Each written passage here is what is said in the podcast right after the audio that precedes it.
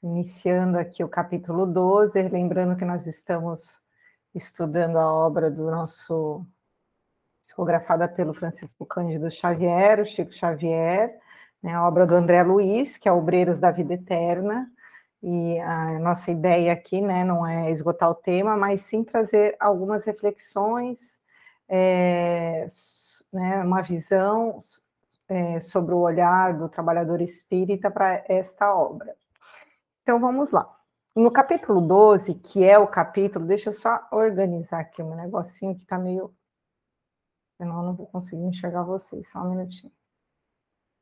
Ver se eu consigo arrastar.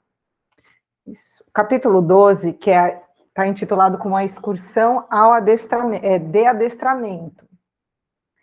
Neste capítulo, André Luiz ele inicia é, informando para a gente que o orientador né, é, deles decidiu sediar todas as tarefas na casa transitória de Fabiano e resolveram que as atividades que eles iriam executar, elas ficariam ligadas na, na crosta, né, na terra, com, a, com base no lar coletivo de Adelaide. Aí André ele começa a descrever para a gente como funcionava ali a organização, como é que a casa funcionava. E chamou a atenção dele que, apesar da casa ela estar aqui, né, na, na, na, conosco aqui, né, na crosta, ela era um dos poucos lugares, segundo ele narra para a gente, que não tinha presenças de criaturas perversas do mundo invisível, que é o próprio linguajar que ele utiliza. E nós, o que, que a gente pode concluir com isso? Que, apesar da casa estar ligada, estar na Terra, uma casa que é dirigida né, aqui por encarnados e desencarnados, ela ela, ela tinha a maioria dos trabalhadores, né, que trabalhavam ali, os encarnados, principalmente, eles estavam ligados com as forças do alto, com os pensamentos edificantes, com o propósito do bem. Então aí a gente percebe a importância, né, que tem de você realmente estar tá numa tarefa conectado no bem, conectado em auxiliar, o quanto isso ajuda para que o plano espiritual não tenha dificuldade de, de promover essa, essa segurança que envolve todo, toda essa casa. O, a gente percebe também que há muitas casas é, espíritas, enfim, ou outras é, sedes religiosas, elas acabam sofrendo essa influenciação desses espíritos que André Luiz nos descreve como perversos, justamente pela falta de conexão com o propósito do bem, com o pensamento dos trabalhadores. Pode falar, Francisco. Eu tenho a visão um pouquinho diferente da tua quanto às casas espíritas, porque na verdade eu faço uma uma comparação, uma, um paralelo que as casas espíritas, pelo menos na nossa, eu posso falar, né? Se assemelha muito, sabe o quê? A um departamento de triagem. Meu, entra todo mundo lá. Por quê? Porque entra os necessitados e entra os assistidos com os seus é, com as suas conexões, né? E, e, a gente vai lidar com toda essa turma, inclusive os perversos a médio e a longa distância. Então, assim, o que eu acho importante, e, a, e, nessa obra vai, de novo, eles vão falar a mesma coisa que já falaram no começo, né? É, o ambiente, eles têm que estar envolvido é, o coração dos trabalhadores, o propósito. Cada cabecinha está assim, focada nisso aí. Mas o ambiente da casa espírita, eu acho complexo a gente é, botar uma faixa aqui. Aqui só entra do bem. Não vai entrar do bem, vai entrar todo mundo. Óbvio, uma certa né, é, restriçãozinha, assim, mas eu acho que é uma coisa muito aberta para muito tipo de espírito. É, Penso... não, talvez eu tenha me expressado mal, mas essa era, isso era o que eu queria falar. Não é que não entram espíritos, é, muito pelo contrário, tanto que lá na frente, no capítulo, ele fala que entram, entram sofredores, sim, mas desde que já estejam com o coração ligados com os propósitos do bem e com a intenção de se renovar. O que André queria nos mostrar é o que exatamente isso que você está falando, que é óbvio que tinha é, a casa ela não sofria influência externa de espíritos que só buscavam bagunçar a atmosfera. Por quê? Porque os, os, corações dos que trabalhavam lá estavam ligados com o propósito do bem. Né? Lógico que o socorro eles eram feitos, né? era uma casa espírita, as pessoas iam lá com acompanhantes, mas não tinha nenhum tipo de, de, de bagunça ou de, de caos, vamos dizer assim, energético porque a, os, o coração dos trabalhadores estavam conectados com o propósito do bem. Pode falar, Cá.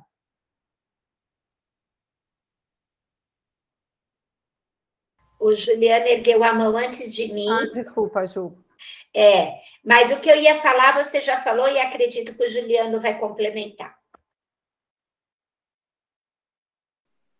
É, eu só ia dizer, né, tem dois comentários, um sobre esse que o Francisco falou, que é, depende muito da tarefa, né?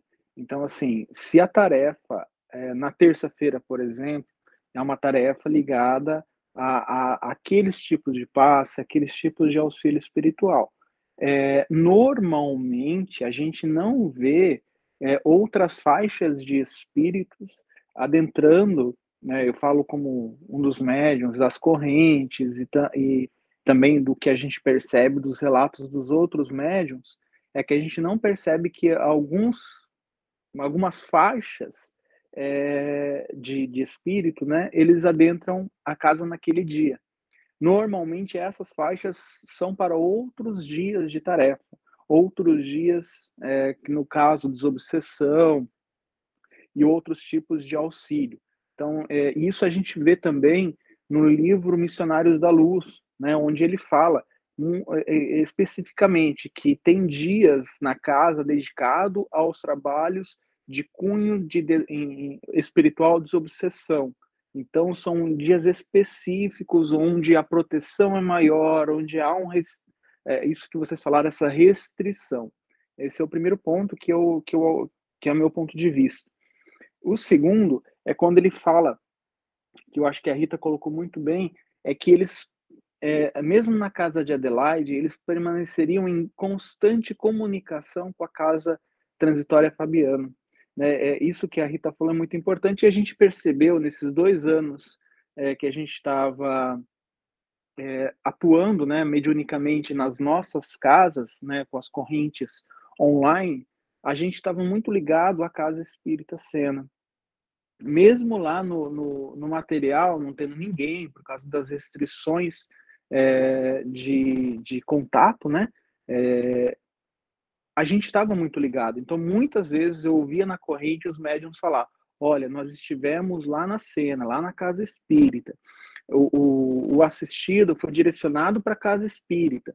O espírito foi levado pela equipe lá da cena para ser atendido lá e aquilo que o Francisco falou, né? O primeiro contato é, com esses espíritos, depois são encaminhados para o pronto-socorro, são encaminhados para a Chácara Alexandre, né? É, a Chácara Esperança do irmão Alexandre, para os diversos pontos de socorro mais avançados. Mas o primeiro contato era que a gente percebia era com a cena, né? Que é esse esse ponto de apoio de nós, né? Ligados, né? Médiums ligados à casa espírita cena. Então, são esses dois comentários que eu queria fazer. Excelente, gente. Vamos lá. E, e, e aí, André, é, ele fala que, inclusive, ele faz um comparativo à segurança, né, à vigilância que funcionava da, da, de forma bem severa, e ele compara a vigilância que tinha para que a casa andasse, né, sem perturbações externas que tinha lá, que era muito parecida com a casa transitória de Fabiano. É, então, André, aproveitando ali que o instrutor estava conversando com Bezerra de Menezes, ele e os demais né, colaboradores vão a, a, em companhia de uma colaboradora espiritual da casa, foram conhecer ali as dependências da casa e o trabalho que era executado. Aí André, ele fala, ele fica é, bem assim impressionado, que ele fala que em todos os ambientes da casa havia uma luz, né, intensa do plano espiritual, do plano astral, e que indicava o que essa luz? Que os pensamentos, os propósitos, né, é, os pensamentos ligados à, à missão, à seara do Cristo, dos que trabalhavam ali na, naquela casa era muito abundante. Então a conexão ela estava ligada diretamente com os planos mais altos. Então a gente percebe a importância da nossa conexão, da gente nos mantermos, de nós nos mantermos conectados, porque a gente é, sabe, né, todo tanto que Emmanuel já nos trouxe para falar sobre o pensamento, sobre o propósito, né, a nossa vontade. Nós somos, é, para fazer uma explicação bem, bem simples, né? Nós somos um imã. Então, se nós nos ligarmos com os propósitos do bem, é óbvio que a gente vai se conectar com essa força que vai cada vez mais potencializar essa, essa vontade que nós temos. E se a gente está dentro de uma casa espírita, né, que é o caso aqui, ou dentro de qualquer lugar, e ficar com um pensamento em, em, em ideias não edificantes, é óbvio que a gente vai estar abrindo portas para que é, esses irmãos nossos, que, que ainda estão um pouquinho mais atrasados, ou do mesmo padrão mental que o nosso, se conecte com um, conosco, né? É, e ele reforça, Francisco, já vou te dar a palavra, que a maioria dos que trabalhavam ali, eles serviam e estavam conectados através do quê? Laços construtivos. Então, independente de um ou outro, é, dos problemas que cada um encarnado traz, das afinidades, mas todos eles tinham um propósito, e que eram que laços construtivos para o bem, para servir. Pode falar, Chico. Não, isso me chamou bastante atenção, é, porque na mesma hora que eu li esse parágrafo, eu lembrei daquela passagem lá em Nosso Lar, que Lisias tá, convidou André Luiz para dar uma volta no quarteirão em volta da casa dele, na primeira noite que o André foi. E ele comentou, o André Luiz ficou extasiado com o ambiente, com a espiritualidade, com é, o prazer que ele estava colhendo daquela atmosfera. E Lisias falou: não, nós temos uma combinação aqui né? É, é, toda hora que vem um pensamento negativo, a gente troca imediatamente por uma coisa positiva e a gente tem essa, é, essa compreensão coletiva para aqueles que já estão despertos, né? Porque tem a galera lá do, do Vale das Águas que ficam lá ainda meio zumbitando, né? Então, é, aí juntando com essa informação, Quer dizer, é, é um reforço para nós trabalhadores na nossa questão de educação em ambiente, né? E também em nossos lares, né? Que se a gente faz no nosso lar um ziriguidum, ziriguidum vem, né? É, é mais ou menos isso. É muito importante. E, e, assim, eu uso muito isso que você falou aí do Lísias, né? Quando a explicação do Lísias para o André Luiz. A, a gente nosso pensamento ele voa, né? Então, toda vez que eu percebo que o meu pensamento, eu estou falando aqui no caso da tarefa, né? Que eu acho que aí a gente fica mais desperto. É mais difícil fazer isso em casa. Normalmente a gente fica mais desatenta fora da, da casa espírita, né? É, mas na tarefa, quando o meu pensamento tenta fugir, eu logo percebo e já me conecto através de uma oração, enfim, de um mantra que eu tenho, que eu faço, né? Para me conectar novamente, para realmente minha vibração com, é, fortalecer a corrente e auxiliar, e não atrapalhar né, o trabalho do Cristo. Mas agora a gente precisa trazer isso para o dia a dia, que é mais difícil. Pode falar, Cara. Só reforçando isso que você está dizendo a respeito do pensamento, durante a tarefa, isso é muito normal, porque nós temos o nosso cotidiano, nós temos os problemas que a gente vive, enfim, é natural, é normal o pensamento querer escapar do que a gente está fazendo, mas é um exercício de disciplina, né? Você percebeu, você traz o pensamento de volta, percebeu, traz de volta. E gradativamente você vai se fortalecendo, se disciplinando a manter o pensamento ali. Não que ele não vai escapar, ele vai querer que você traz de volta. É, é, é natural, é normal, né? A respeito dos, da vigilância, eu sempre vejo na nossa casa é, é os. É, eu, não, eu, tenho até um, um, nome que eu chamo eles e agora me escapou. Mas, enfim, eles cuidam da proteção da nossa casa. Eles têm mais de dois metros de altura, eu sempre os vejo, eu já vi eles quando a gente sai em tarefa de socorro durante o sono físico, eles vão juntos, sabe? É uma equipe que tem, que estão sempre de prontidão para proteger mesmo, sabe? De proteção. Tanto que quando a gente sai, né, principalmente durante o sono físico, eles estão junto protegendo, sabe? E alguns deles carregam lanças mas eles têm assim, gente, acho que o menorzinho deve ter uns dois metros e meio de altura, tá? Então, é, também tem é, é, esse detalhe que eu queria contar. Só isso, Ri. Ótimo, cara. E a, então, aí voltando, né, aqui a, lembrando a passagem, o André Luiz começa a relatar que a trabalhadora ali do plano astral ligada à casa, ela começa a explicar que eles têm um trabalho mais complexo. Isso, a cúpula protetora, a Rose falou. É um trabalho mais complexo de limpeza a que eles precisam executar, tô quase diariamente, ali na sala, o que André Luiz chama de sala de, de reuniões, né? Onde eram as palestras que a gente, onde eram as reuniões públicas. E por quê?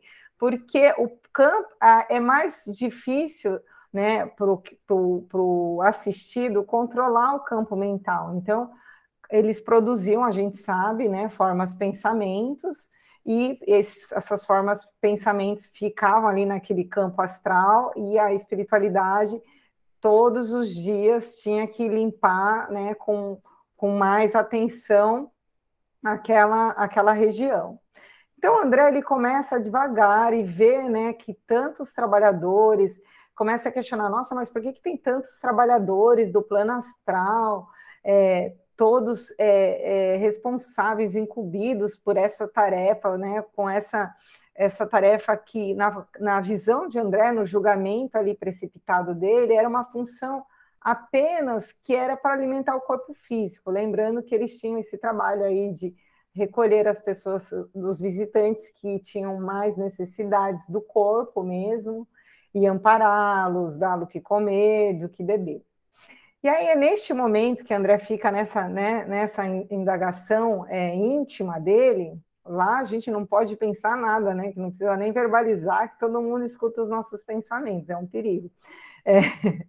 Aí a trabalhadora espiritual lá da casa percebe essas questões de André, e aí eu separei aqui, ela fala assim no texto. É, Cumpre-nos reconhecer, todavia, que esta obra não se dedica exclusivamente às necessidades do estômago e do intelecto da infância desamparada. Os imperativos da evangelização preponderam aqui sobre os demais. Para infundir espiritualidade superior à mente humana, urge aproveitar realizações como esta, já que é muito difícil obter espontâneo arrejamento da, da esfera do sentimento.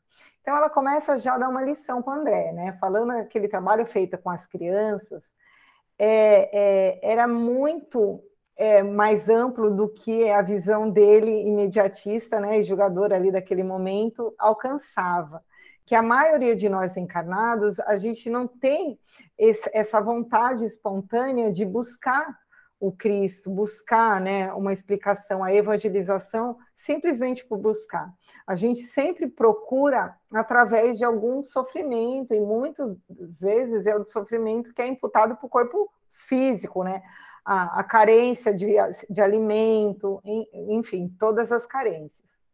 Aí ela continua falando: vale-nos da casa venerável em seus fundamentos de solidariedade cristã como núcleo difusor da, de ideias salutares.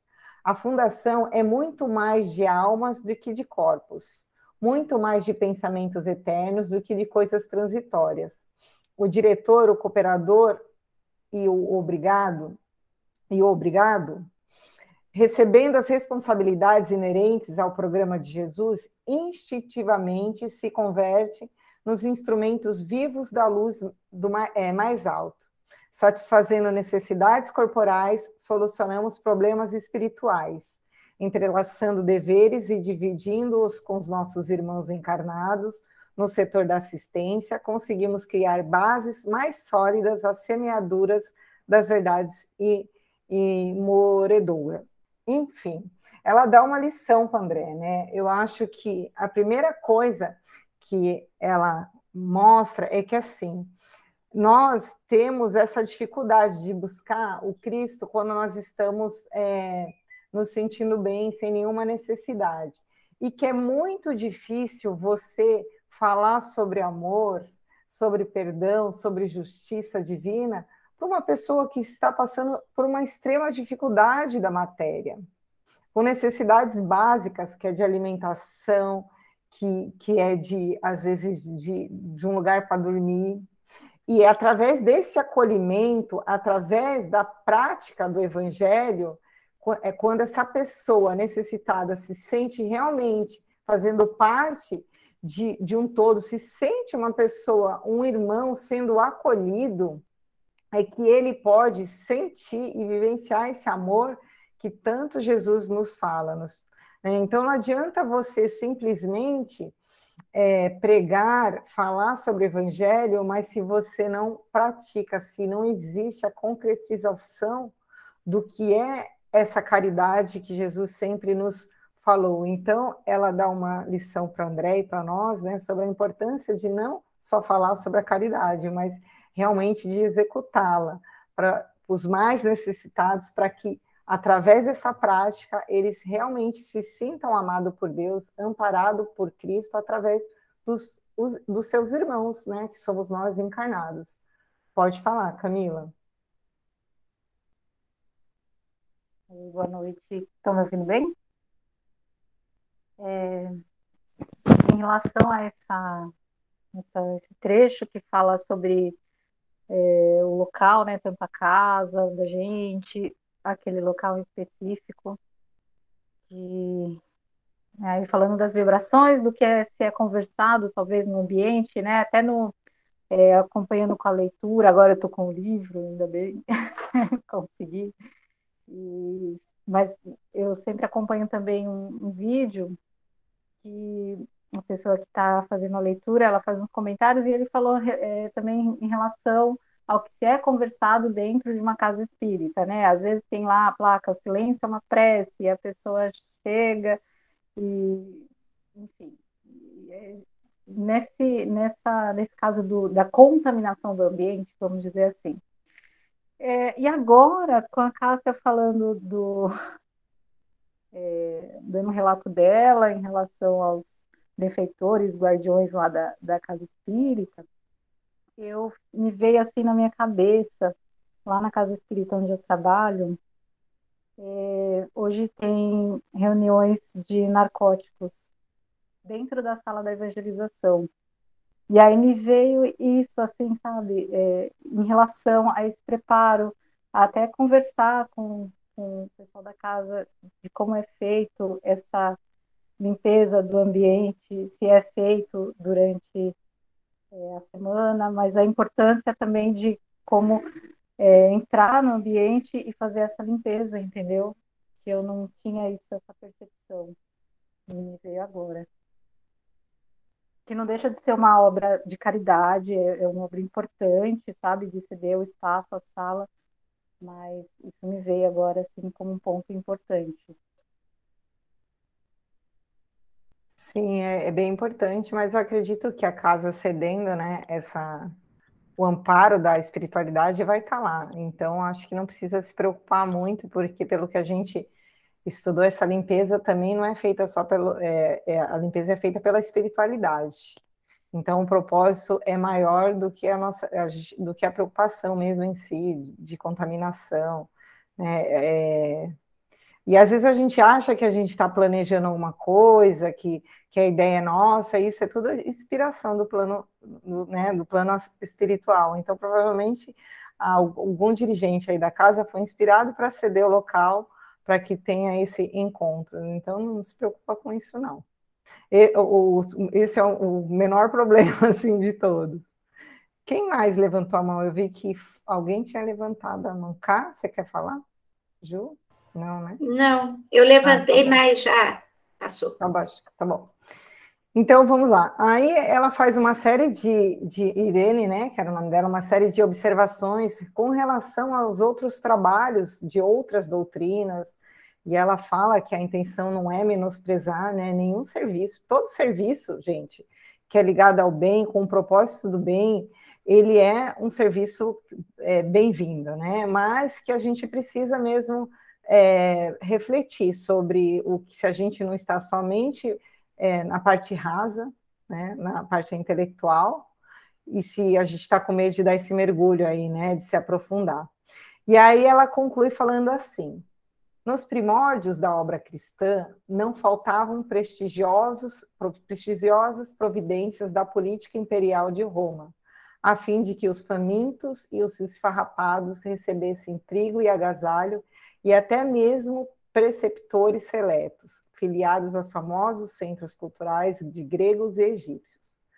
Porém, no intuito de incentivar a obra legítima de iluminação do espírito, Simão Pedro e os companheiros de apostolado obrigaram-se ao longo programa de socorro aos infortunados de toda sorte, e assim, o interessante que a gente precisa lembrar é que ela tinha chamado a atenção também de André Luiz, e lendo essa parte agora, lembrando, relembrando, né, o cristianismo primitivo, é que essa obra, ela, a ideia não era somente evangelizar os que estavam chegando, mas também Simão Pedro e todos os discípulos que ali trabalhavam, através do socorro dos irmãos que tinham necessidades, é, Simão e os demais aprenderam muito, cresceram muito diante, né, da, de, do Cristo e de Deus. Então, essa, essa obra, ela é uma obra de socorro de via de mão dupla, né, para quem está sendo socorrido e quem está socorrendo também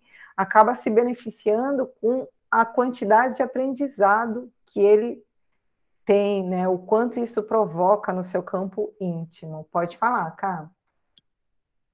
É, eu entendi também, é, nas explicações dela, que ali não era o, a preocupação maior deles, não era matar a fome e atender as necessidades é, básicas ali, né, materiais, mas aproveitar que era o que, né, o, primórdio do cristianismo ali, que os apóstolos faziam, era aproveitar enquanto estavam socorrendo as necessidades materiais evangelizar aqueles que ali estavam.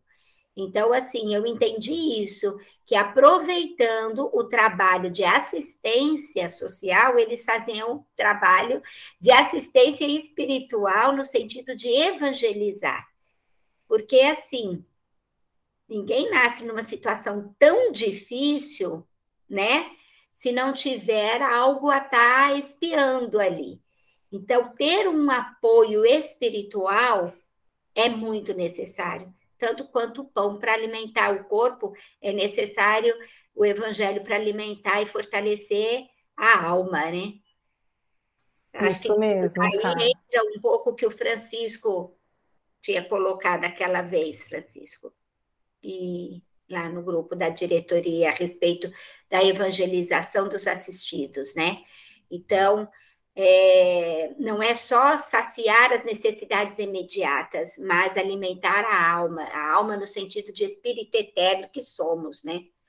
Eu entendi é. dessa forma. É, eu ia chegar nesse ponto, mas para saciar. Não, tudo bem. Mas para saciar a alma, a gente precisa saciar as necessidades imediatas, né? É, continu... Fazer um conjunto, né? Sim, sim.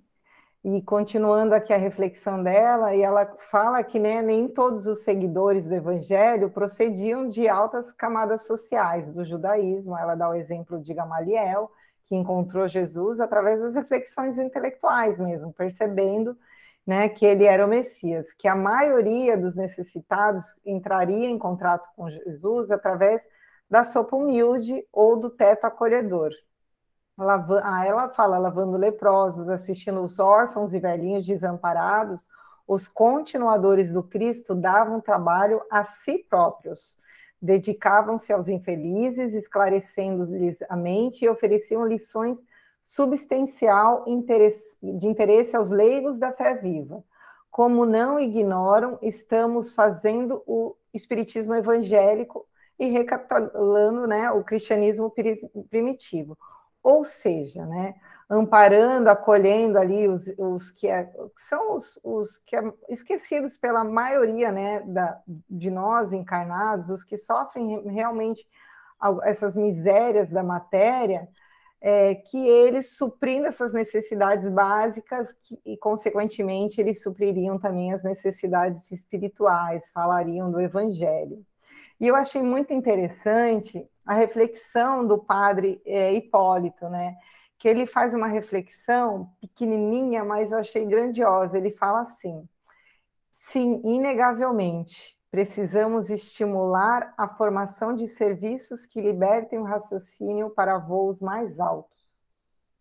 Eu achei isso muito interessante. Enquanto nós estamos tendo necessidades latentes e urgentes das coisas materiais, né? Mas aquela necessidade mesmo de passar fome, de passar dificuldade séria, é muito difícil a gente conseguir libertar a nossa mente para esses voos mais altos, igual já tinha, né, por questões de segurança é, financeira que tinha Gamaliel, para ele foi mais fácil, né, ele já voar assim e se conectar com o Evangelho.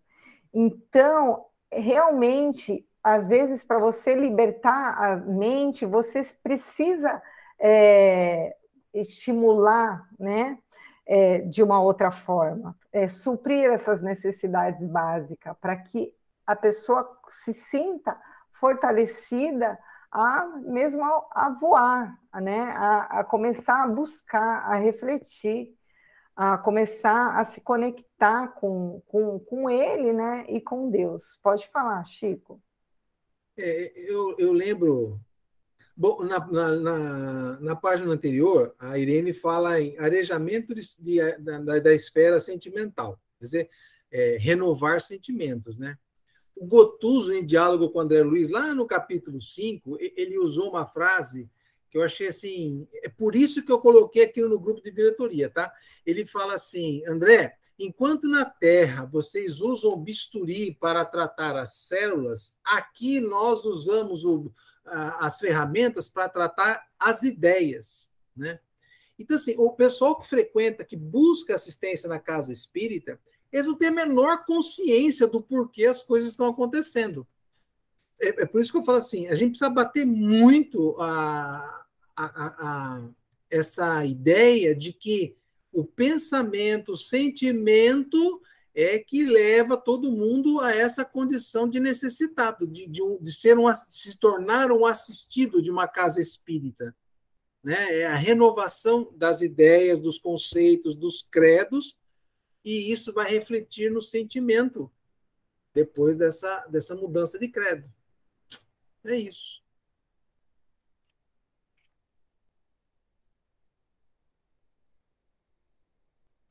É, mas é, é, é, interessante, não? A sua colocação, ela é uma colocação, vamos dizer assim, aceitável, correta, mas é muito difícil, né? A gente vai ver, perceber agora também no decorrer do capítulo que cada um tem o seu momento, né?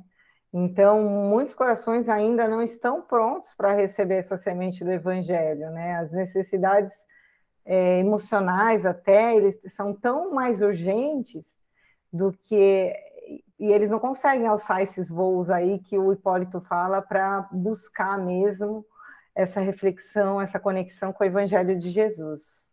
Por isso que a gente precisa ter calma e respeitar o momento de cada um. Mas vamos lá. E aí é, ela continua falando, né? Dentro dos nossos esforços, isso está no texto, tá, gente?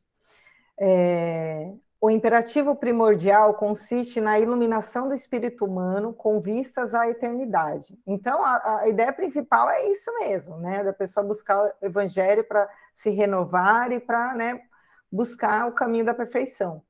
Urge, no entanto, compreender que, para a obtenção do desiderato, é imprescindível fazer alguma coisa, onde todos analisam, admiram ou discutem, não se levantam obras úteis para testar a superioridade das ideias.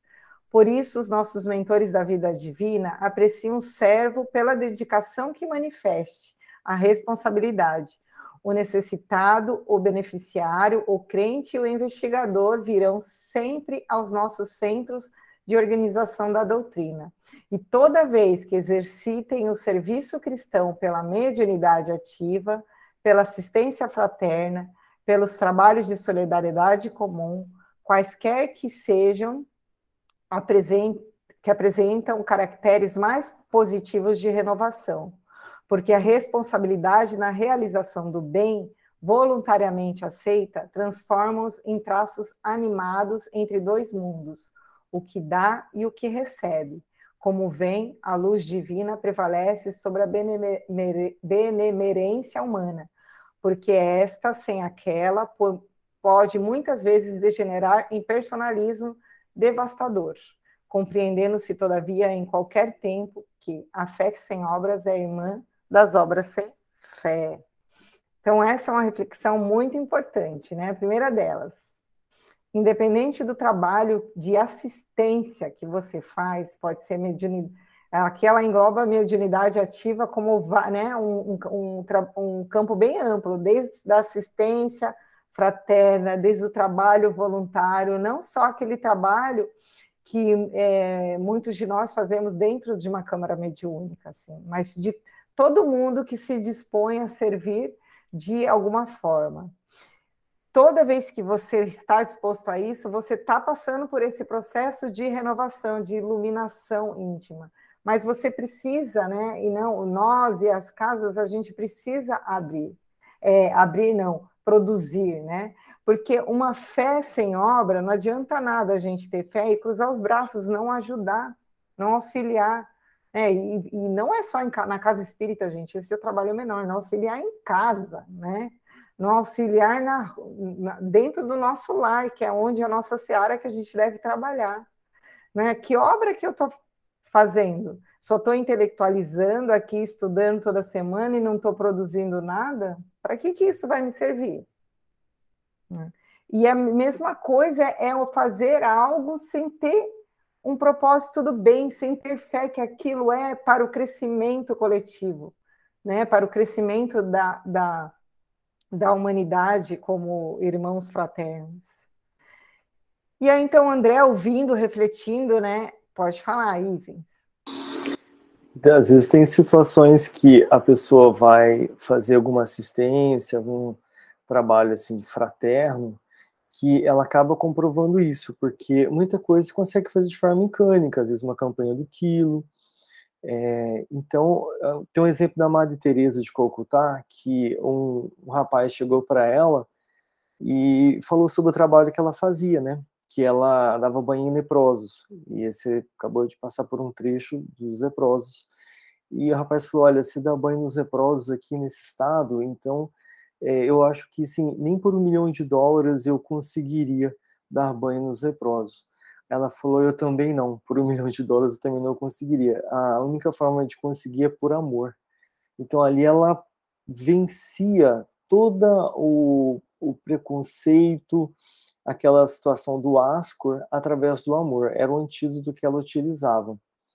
E, então é a comprovação que ela exercia tudo por, é, pelo interior dela mesmo, pela bondade dela, pela caridade dela. Nada era externo, superficial, né?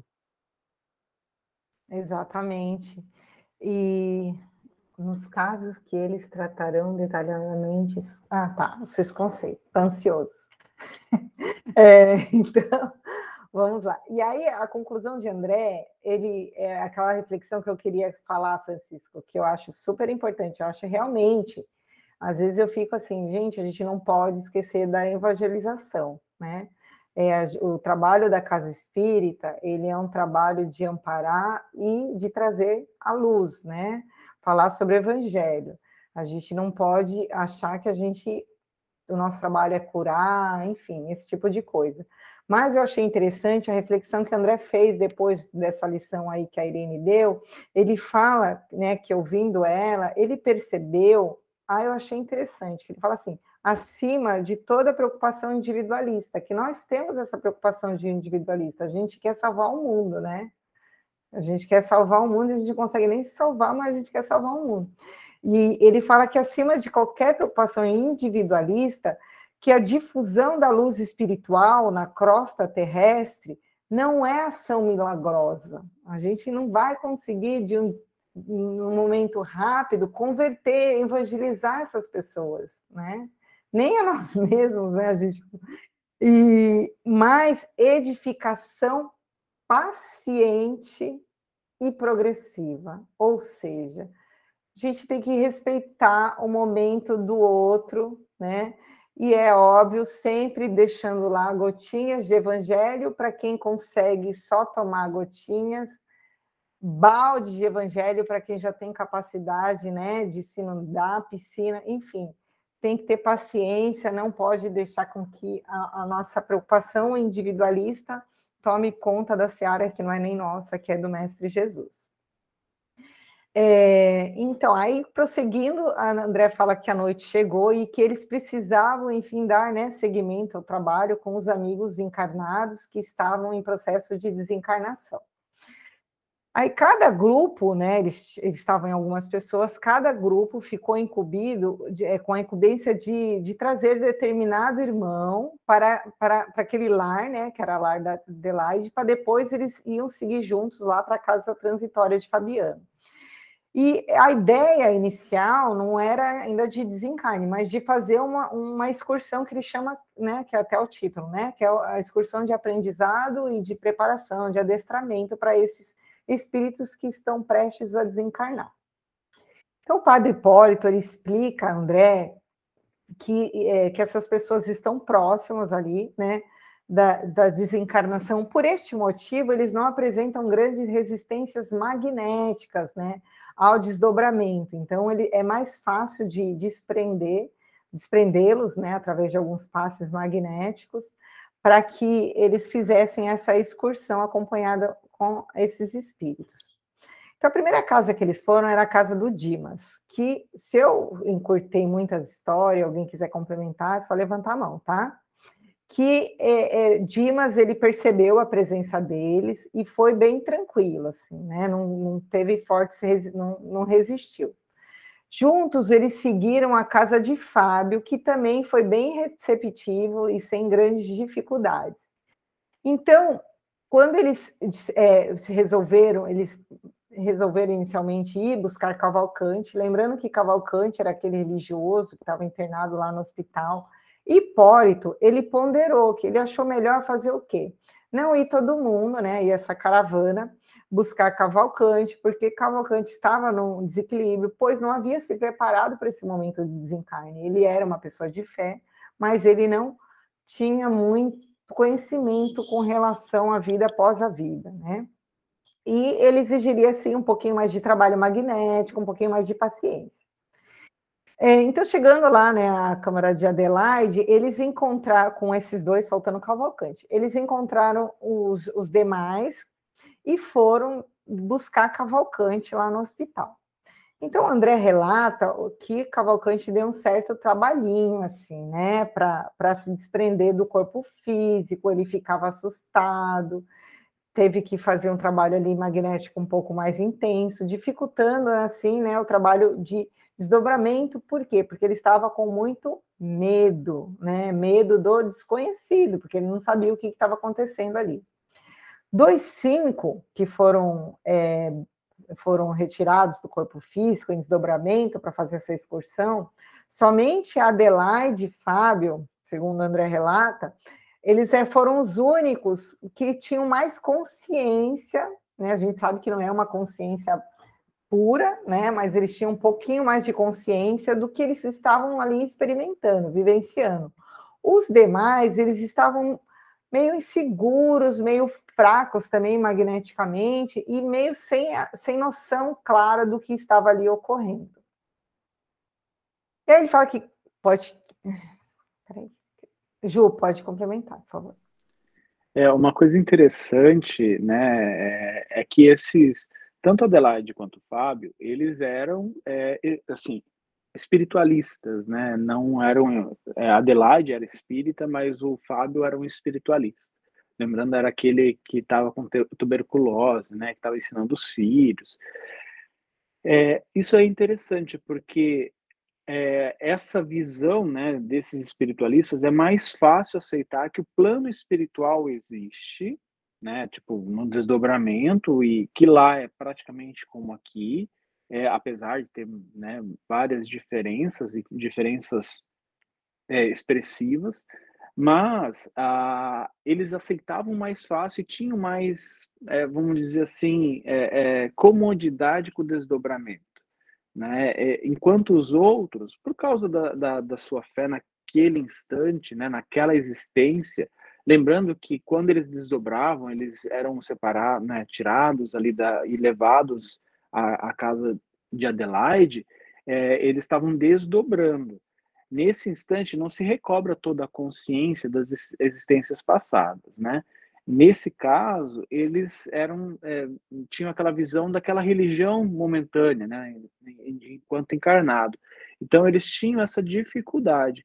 E uma coisa que a gente percebe bastante nas câmaras de auxílio espiritual é essa diferenciação quando você é, fala com alguns espíritos que não tiveram essa, esse contato, ou não tiveram essa instrução, ou esse conhecimento, ou essa, essa busca de tentar compreender o plano espiritual, é, alguns nem sabem que estão desencarnados, ainda parecem que estão encarnados, não sabem o que está acontecendo, é, acham que foram presos, que foram separados de toda a família, foram separados é, de todos aqueles que eles gostam, tipo sequestrado, né? E ele já, e ele não tem noção de quanto tempo se passou. Então é, é, é, é nítido a diferença para esses espíritos da, da consciência do plano espiritual e da não consciência. Essa não consciência ela pode ter vários aspectos, né? No caso deles aqui é porque a crença, né, não fazendo julgamento nenhum de qualquer tipo de religião ou crença, mas a crença deles, ela alcançava até um certo é, é, nível, né? alcançava o evangelho de Jesus, mas não conseguia alcançar algumas algo a mais, né? O porquê veio o evangelho de Jesus, como veio, né? É, essa questão do plano espiritual. Então, nas nossas câmaras de auxílio espiritual, a gente tem que ter essa essa maneira de lidar, né, como os benfeitores fizeram aqui. Tem que ter essa maneira de lidar com estes espíritos, com estas é, é, consciências. Eles lidaram muito bem, não, não fazendo, ah, não, você tem que ver que isso aqui é o plano espiritual, olha, você, a gente está desdobrando. Então, isso é agredir algumas inteligências. E não é esse o caso, principalmente porque eles estavam partindo para o auxílio, né? Exatamente, Jô, né? A André ele fala que cada encarnado, desdobrado, ele tentava compreender ali o que estava experimentando com o cabedal de conhecimento que ele tinha daquele momento. Então a gente percebe aqui, que eu achei uma informação interessante, porque alguns irmãos eles eram é, estavam ligados, né, a, a, a alguns dos trabalhadores espirituais, tinham já vivenciado com eles algumas experiências partiram daquelas daqueles mundos, só que ele, daquelas instâncias melhor, né, psíquicas, só que eles não tinham é, como é que fala? É, a memória daquilo. Né? A memória que eles tinham naquele momento do desdobramento era só memória de encarnado. Né? Então, isso é, é chama atenção para a gente, né? porque o que a gente vai ter, lógico, depois a gente sabe que pode ser que a gente vá ter mais clareza, recordação de algum, algumas dentro do limite, né, do que a espiritualidade nos permite, do que a gente já vivenciou em outros momentos, mas no desdobramento a gente percebe que a memória que a gente tem das, são das experiências vivenciadas durante essa última encarnação que eu estou vivendo. Então, mesmo se eu vim lá do nosso lar, um exemplo bem bobo, né? Tive, fui amiga de André Luiz. Na hora que eu desdobrar, se eu não tiver em nenhuma doutrina que reencarnacionista que fala sobre isso, eu vou ter dificuldade, né? Eu vou encontrar resistências, porque, é, porque o meu espírito, naquele momento, ele vai buscar essa memória do hoje, né? Do que eu estou experimentando agora. Pode falar, Francisco. Eu acho que essa parte aí está é, tá muito mal contada, na minha opinião, no texto. É, porque assim, é, eu acho que o, o, o, nosso amigo aqui não ia tirar cinco almas do corpinho, né? Para mostrar, olha, vocês vão vir para cá, olha que lugar lindo, né? Ele fala sutilmente que foi feito tratamentos em alguns perespíritos, né? Mas não fala detalhadamente o que realmente se fez. Só fala isso. Depois traz o povo para cá, com alguns trazendo as suas lembranças de algo é, prazeroso. Mas eu acho que essa saidinha tá muito mal contada, tá, tá bem sutil. Não, concordo, está resumido. É, existem coisas que acontecem lá que os espíritos eles não, não encontram nem palavra no nosso vocabulário para trazer para a gente informações. André Luiz, até no próprio livro dos espíritos, a gente observa os espíritos meio meio, às vezes, perdendo um pouquinho de paciência com Kardec. Kardec querendo né, achar a palavra no vocabulário é, terreno, e não tem. Então, é óbvio que está resumido. Não acho que é só isso, não. Eu não acho que é só isso, não. Eu acho que tinha coisa que rolou lá que não era a hora da gente estar tá sabendo. Olha, com certeza, Francisco, também, não é né? Mas de vocabulário, não. Eu acho que não vão contar, não. Não vai contar tudo, não. Só pode falar isso aqui, assim, assim, assim. Tchau, vamos embora. Bom, depois você reclama com o autor. Mas não tenha dúvida, mandar um zap para ele hoje à noite, ele vai ver. Vamos lá, continuando. E aí, é, como né, a Cássia falou mesmo, cada um reconhecia com o cabedal de conhecimento que tinha aqui na Terra. E aí eu achei bem interessante essa parte que André Luiz ele fala assim, relata no, no texto. Atravessada a região estratosférica, a ionosfera, surgia-nos à vista, apresentando enorme diferença por causa do afluxo intenso dos raios cósmicos em combinação com as emanações lunares. Aí eu falei, gente, mas por que, que o André Luiz pôs esse negócio nada a ver, assim, no meio do nada, né? Jogou lá para gente. Eu falei, vou dar uma olhada o que, que é estratosfera, ionosfera, porque eu faltei nessa aula, cabulei. Quer dizer, lembrava mais ou menos, mas, gente, peraí, que eu vou tentar compartilhar aqui. Quem tem mais conhecimento, por gentileza. Isso aqui eu tirei, pesquisei. Vocês estão vendo aí? Então, né? Então, ó, estratosferas. Aqui ele mostra os níveis, né? A estratosfera, ela tá aqui, ó, 15 quilômetros, mais ou menos, é, de distância da, vamos dizer assim, da base, né? Da crosta, tá? E aí tem as outros, outras, outros pontos.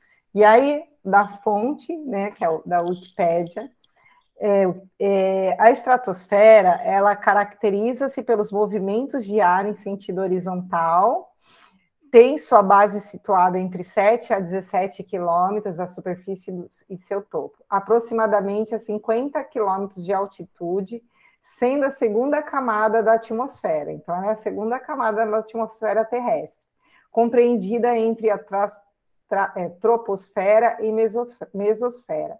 A temperatura ela aumenta com a altura, então de menos 50 a 10 graus Celsius.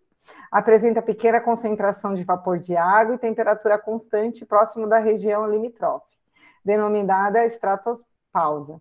Muitos aviões a jato circulam na estratosfera porque é, é uma região muito estável. Então a gente percebe que é a região mais estável, assim, né, para voar. E esta é, é nesta camada que começa a difusão da luz solar, que origina o, o azul do céu. Nossa, então isso eu já achei uma loucura, já começou a dar, bugar minha mente. Aí, na sua parte inferior, flui a corrente de ar frio em jato, conhecida como jet stream, que exerce uma influência na meteorologia das zonas temperadas. Aproximadamente 30 quilômetros encontra a ozonosfera, onde as moléculas de ozônio observam a radiação ultravioleta do Sol devido às reações é, né, fotoquímicas. Filtrando também os Nesse ponto, o ar aquece, a temperatura, enfim, aí ele mostra tudo. E aqui não entendi nada, mas vou trazer aqui para vocês, quem entende, é a ionosfera, né? Tem a Francisco entende, olha, tem até uma fórmula aqui que não tem praticamente é, é, números mais letra. Pode falar, Francisco. Eu acho que você está babando aí, um monte de informação. Não, deixa, deixa, não, mas é só para a gente. O, o, que eu achei curioso nesse pedacinho aí, Ritinha, depois você volta na sua, na sua Pode coisa. Falar. Tá certo. É, lembra quando o Juliano falou assim: olha, nós não temos noção aonde a casa Fabiano se encontra, não sei o que lá. Aí, quando eu li isso aqui, eu lembrei do Dr. Lacerda, lá no livro Medicina, o rumos, Novos Rumos da Medicina, quando ele fala que nós vivemos, nós encarnados, vivemos na parte do umbral que pega sol. né? Porque essa ionosfera ela está acima de 80 quilômetros da base da crosta. 80 quilômetros para cima. Então, subiu para chegar na, na, na, Casa Fabiano, que está mergulhada no tal do umbral denso, né? E, então, onde estamos, hein, gente? Embaixo, bem embaixo. ah, colégio, né? Só para a minha reflexão foi essa. Tá tudo bem. Continua aí, mulher. Não, é... Gil, pode complementar. É, só lembrando que são níveis vibratórios tá? É, dimensões vibratórias. Exatamente. Se ele fala que nós pegamos sol, nós pegamos o sol físico. Quando a gente vai no próximo livro, A Libertação, ele fala em descer no umbral, é descer níveis vibratórios para chegar numa cidade muito parecida com a nossa, que apresentam é, um sol parco. O sol, entre as nuvens que André olhava lá no Libertação, ele tinha a cor alaranjada para aquela alaranjada sumindo já de tanta é, tão denso que era a atmosfera deles naquele nível de vibração. Então, mas por que queria colocar o termo é, ionosfera, gente? Se ionosfera é um termo físico para nós, é um conceito nosso encarnado, né? É, é, é, a sua ponderação, ok, mas ele coloca no texto estratosfera, depois ionosfera, são dois conceitos de nós aqui, corpício, entendeu? Mas não como localização territorial, entendi o que o Juliano quis dizer. Mas eu acredito que a ideia dele é que a gente linkasse com a. É, por exemplo, lá na ionosfera, pelo que eu li, os raios solares, a captação é diferente do que a gente capta aqui, sente aqui na Terra. Então, é da percepção mesmo, da captação, da influência que esse astro, Sol, tem né, onde fica a casa de Fabiano. É diferente do que a gente sabe, percebe como Sol.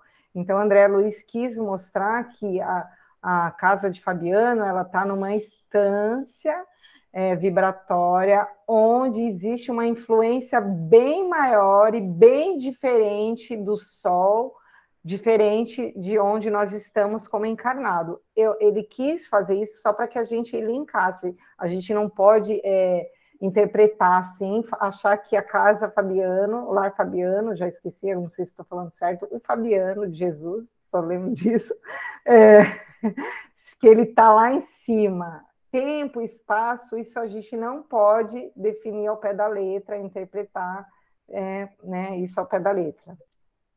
Alguém quer complementar alguma coisa? Já que eu queria aqui fazer a minha explicação super. Alguém vai tirar a roupa do varal, a Cássia, que está achando que eu ia estar tá arrasando com a minha explicação aqui, que eu não entendo nada. Mas tá bom, Francisco, é isso. Deixa eu ver o quanto falta, porque nós já estamos, né? em cima da. Bom, então falta ainda uma coisinha. Ai, meu senhor. Estou brincando, gente. É, é, mas eu, é, só concluindo, quando a gente fala sobre plano espiritual, umbral, é, nosso lar, casa lar Fabiano, é, enfim, é, nós não devemos achar que existe um mapa, um lugar, um território, né? Que está, estão esses lugares. Não, isso é um, são instâncias dimensionais, vamos dizer assim, vibrações diferentes. Mas está tudo aqui, tudo está ligado à Terra, né? Mas vibram e tem percepções, alcances diferentes do, do nosso. A Cássia, já alguém já tirou roupa para ela, pode complementar. Já a minha nora tirou, que estava trovejando, tanto ela tirou antes. É, é que assim, a nossa mente, ela precisa, assim, acho que a gente acaba tendo uma necessidade de localizar para poder entender, né? Para facilitar a compreensão. Então a gente imagina assim, ah, um umbral é lá embaixo, nós estamos um pouquinho para cima, né? As colônias espirituais estão tanto mais elevadas. E, então, é, a, a, gente acaba fazendo essa associação assim de, rede, de localização, né? E aí, às vezes, torna, por nós termos esse hábito, né? A nossa mente nos leva a pensar dessa forma, às vezes dificulta um pouco a compreensão de que é, é são é, vibrações diferentes, né? lugares de uma vibração diferente. Era só isso mesmo. Meus queridos. Oi, Camila, vamos um minutinho, porque a gente já vai emendar tá. com outro curso. Tá bom. Não, eu só queria dizer que eu achei bem interessante também é, em relação ao que foi que está no trecho da parte do de como eles é, conseguiram fazer esse processo de desdobramento, né? Que alguns com dificuldade de, de saírem né, do corpo físico, aí é, por conta da moléstia estava é, mais praticamente mais fácil, né, o processo, porque pelo que eu entendi, os familiares já não estavam naquele processo de tanto apego, pedindo tanto, né, para ficarem ou sei lá, já está num estado mais com, se conformando com a situação. Aí já parece que eles pegam um ponto assim mais fácil fazer essas manobras. Olha, é verdade, eu quando estiver doente, observado. eu quando estiver doente não vou deixar mais ninguém dar passo no estúdio em mim, em mim. Não vou. Eu vou de deixar para desencarnar, eu vou te dar passo para você desencarnar rápido. Vai dar passo no estúdio em outro. Não. Brincadeiras, isso é verdade, Camila. Eu acho que quando a gente, a pessoa já está doente há um tempo, você acaba trabalhando né, esse desapego mais fácil. E isso facilita, a gente viu mesmo no texto, o trabalho da espiritualidade, né? Lembrando que nós todos temos força magnética, inclusive para dificultar o trabalho da espiritualidade, às vezes, né, por conta do nosso apego. Então, Gente, eu preciso encerrar, que a gente vai ter daqui a pouco outro estudo. Muito obrigada a todos pela colaboração. A gente vai concluir na semana que vem. E eu gostaria de pedir a todos que fechássemos os olhos,